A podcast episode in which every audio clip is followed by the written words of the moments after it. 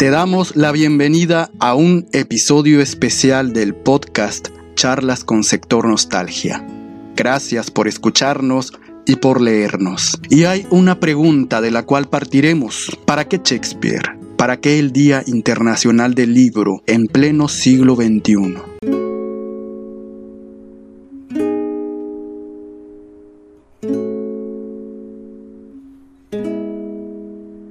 Tenemos a un invitado, al director escénico y dramaturgo Javier Araiza. Antes de que él nos responda las preguntas, a ti que me escuchas, ¿Qué te parece si primero retornamos 178 años después de la muerte de William Shakespeare? Situémonos en los días previos al polémico sermón sobre la aparición de Nuestra Señora de Guadalupe, 12 de diciembre de 1794. Así se llamó el sermón redactado y pronunciado por un recién graduado, Fray Servando Teresa de Mier. Por cierto, fue un franciscano investigador que tenía un amor profundo por los libros y la lectura, por la sabiduría, por supuesto. Sabía de la importancia que tenían los hallazgos arqueológicos unos años atrás. Habían desenterrado el maravilloso calendario azteca en la Plaza Mayor de la ciudad, lo que ahora es el Zócalo de México, y se había descubierto el monolito de la Coatlicue, la diosa de las faldas de serpientes tomó en cuenta ese evento, leyó libros, entrevistó a un especialista y así sustentó sus poderosas afirmaciones críticas. Cuando ya estaba redactado el sermón, primero fue a cada una de las casas de sus amigos eruditos y creyentes que le dijeron, sí, sí, Fray Servando, está excelente, es maravilloso tu sermón. Bueno, llegó el día y lo compartió de una forma poderosa, era un genial orador. Imagínate la escena. El padre Mier tenía como público a las autoridades eclesiásticas, al arzobispo de la Nueva España y al mismísimo virrey de su tiempo. Fray Servando afirmó que desde antes de la llegada de los españoles a Anáhuac, aquí ya se había evangelizado y que el manto que Juan Diego había mostrado a las autoridades eclesiásticas se había tratado de una capa que perteneció a uno de los discípulos de Jesús, el santo Tomás Apóstol una capa que llevaba plasmada la imagen de la Virgen de Guadalupe y que el apóstol dejó cuando se marchó y juró volver. ¿Cuál fue su sorpresa? Que en los días posteriores se hizo el escándalo. Todo el mundo le dio la espalda o se puso en su contra. Él jamás lo imaginó, por supuesto. Estaba en su habitación en el Colegio de Santo Domingo, recluido. Así es, su habitación se convirtió en la primera de muchas celdas de su vida. ¿Qué fue lo primero que le retiró el arzobispo Núñez de Aro y su prior o la autoridad del convento en el que vivía? Así es, Citaré unas líneas del documento Vida y obra de Fray Servando Teresa de Mier, Noriega y Guerra, escrito por Consuelo Sánchez Ábrego en 1994, quien es una de las tantas personas que han escrito, que han investigado sobre Fray Servando de una forma magnífica. Lo privaron de todos sus libros, le negaron el papel y tintero, le recogieron todos sus escritos hasta el más mínimo papel. ¿Crees tú que él dejó de leer y de escribir para siempre? Se las ingenió. Redactó cartas de defensa y aquí está lo maravilloso. Las envió y decidió aplicar, además, la máxima de su gran maestro y filósofo Jesucristo. Cuando os persigan en esta ciudad, huyan. ¿Y qué crees que él dejó como despedida a quienes lo encarcelaron de forma mezquina? Un verso. ¿Verdad que es maravillosamente teatral, literario, inteligente y provocador el franciscano que nació en el nuevo reino de León? Fue regiomontano. Ahora bien, fue perseguido por los de su misma fe, perseguido de forma injusta, incluso hay quienes fundamentan cómo se le negaron sus derechos humanos. Él en un momento de su vida decidió secularizarse Servando Teresa de Mier, estaba en la miseria, pero él entretenía su hambre en las bibliotecas, leyendo libros, y por medio de la secularización ya le estaba permitido estudiar o leer los libros prohibidos de su época. Después todo su conocimiento lo enfocó en la independencia de México. Escribió, estableció relaciones de apoyo para la lucha y un buen día retornó a su amado Anáhuac. Específicamente, trajo a Soto la Marina una imprenta. Imprimió escritos de motivación para quienes estaban luchando a favor de la independencia. Esta imprenta aún se encuentra con nosotros, es decir, en nuestro territorio, en Nuevo León, está en el Museo del Obispado. Si un día quieres ir a ver lo que él nos trajo y nos heredó, ahí la vas a encontrar. La escritura fue para él su modo de vida, así estuviera en cárceles, calabozos, escapes, y vejaciones. Estaba convencido de que la unión de las armas y letras conduciría a la consumación de la independencia, la cual se logró. Él supo de la importancia de los libros. Verdad que es apasionante saber, aunque sea un poco, sobre la vida de Fray Servando Teresa de Mier. Seguiré hablando de él en más episodios. Esto solo fue una introducción para nuestro tema, relacionándolo con los libros, porque si de algo estamos seguros, es que Servando Teresa de Mier, como gran lector, tuvo en su biblioteca centenares de libros que iban más allá de su fe, los vinculó a su vida eclesiástica, los asimiló, llegó a montar incluso una comedia de teatro y, sin dudar, bueno, yo quiero imaginarlo, tuvo a Shakespeare, leyó a Shakespeare, a Cervantes, el Quijote, personajes, autores que andan de siglo en siglo, de un espacio a otro en el mundo, hasta nuestro tiempo. Hola Javier Araiza, ahora sí, ahora sí. Gracias de nuevo por compartir el conocimiento, por siempre estar disponible. Realmente compartes tu conocimiento conmigo y es algo muy generoso. ¿Para qué seguir leyendo a Shakespeare? ¿Para qué se sigue llevando a escena? ¿Por qué su importancia? ¿A qué se debe?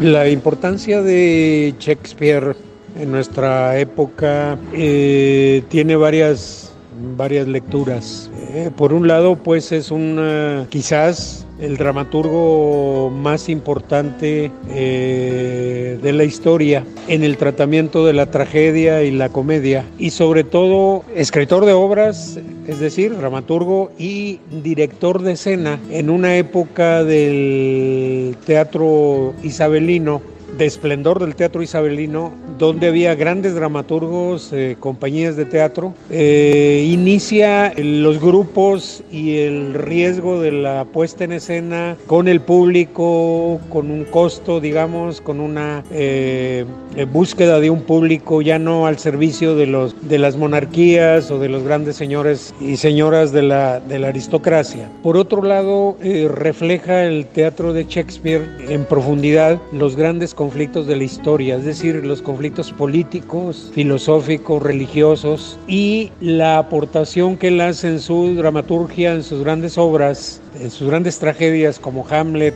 eh, Macbeth, Ricardo III y demás, el inicio del individualismo o más bien el descubrimiento del individuo eh, en las relaciones sociales. Eh, seguimos en nuestra época con las dudas en muchos aspectos de Hamlet, seguimos viendo eh, la violencia en el poder político, la venganza, la guerra en nuestra época y sobre todo tenemos claridad que los grandes conflictos de, por un lado, la pobreza, la riqueza, no han terminado, continúan en otra forma, con otros contenidos, aspectos, digamos, de carácter público, pero están ahí. Ya no tenemos reyes y príncipes, reinas, pero tenemos presidentes, presidentas, magnicidios, venganzas, etcétera, etcétera. Y para los dramaturgos, como lo fue para Brecht en el siglo XX, sigue siendo un, una fuente de estudio eh, Shakespeare por las formas que él utiliza en la comedia y en la tragedia, que fueron innovadoras para su tiempo, en, en verdad cambiaron la eh, historia del teatro occidental.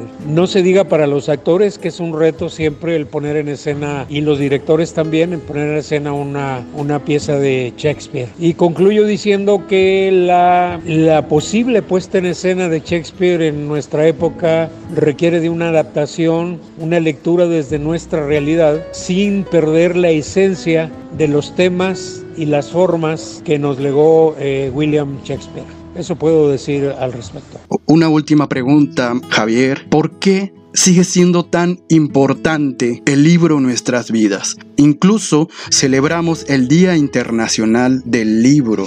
Desaparecerá? El libro en físico, es decir, editado, leído en papel, no va a desaparecer. Se vaticina que con las nuevas tecnologías de la impresión en línea, con el Internet, tiende a, desaparecer la forma que conocemos de edición de libros desde la época de eh, Gutenberg, que vino a revolucionar el ámbito editorial y cultural. Simplemente porque es una experiencia psicológica, física, que no la da la computadora, la tablet, el celular. Como defensa al augurio de que el libro va a desaparecer, eh, simplemente pensemos en el teatro, del cual se decía que estaba a punto de morir cuando aparece el cine, luego también cuando aparece la televisión, luego cuando aparece el internet y el teatro sigue ahí porque es una experiencia que no, que no la tiene ni el cine, ni la televisión, ni la pantalla del, internet. Eh, es decir, la presencia física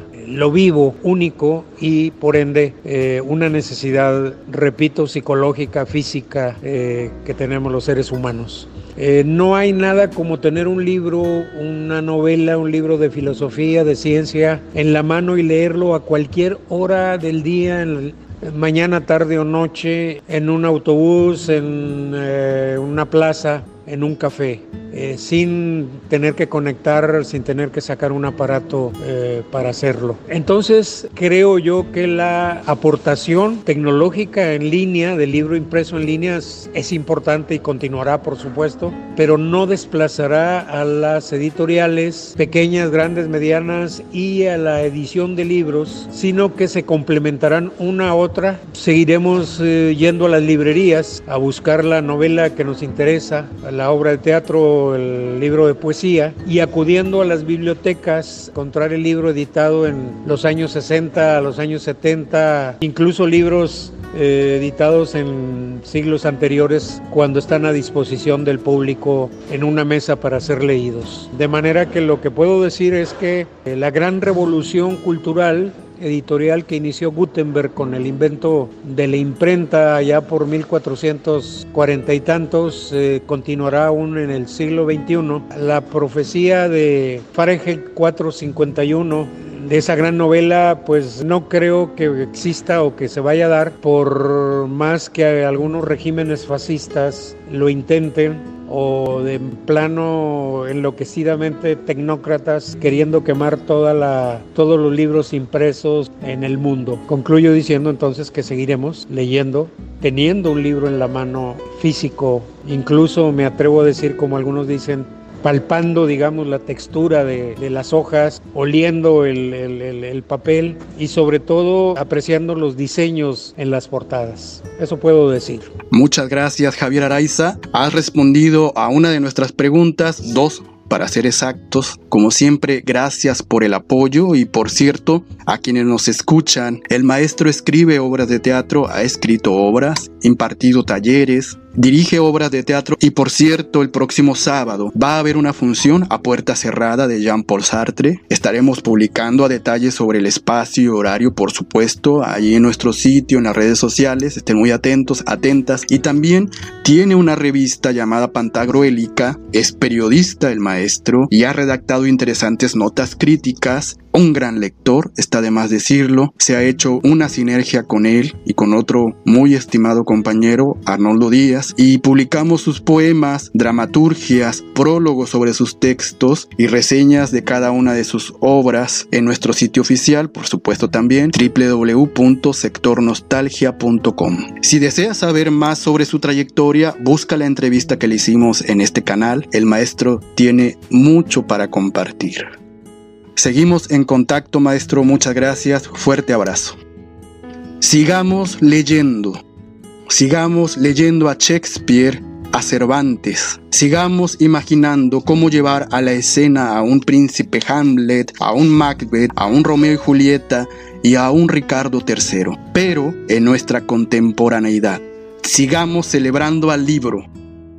¿Cuál es tu libro favorito? ¿Qué libro estás leyendo ahora?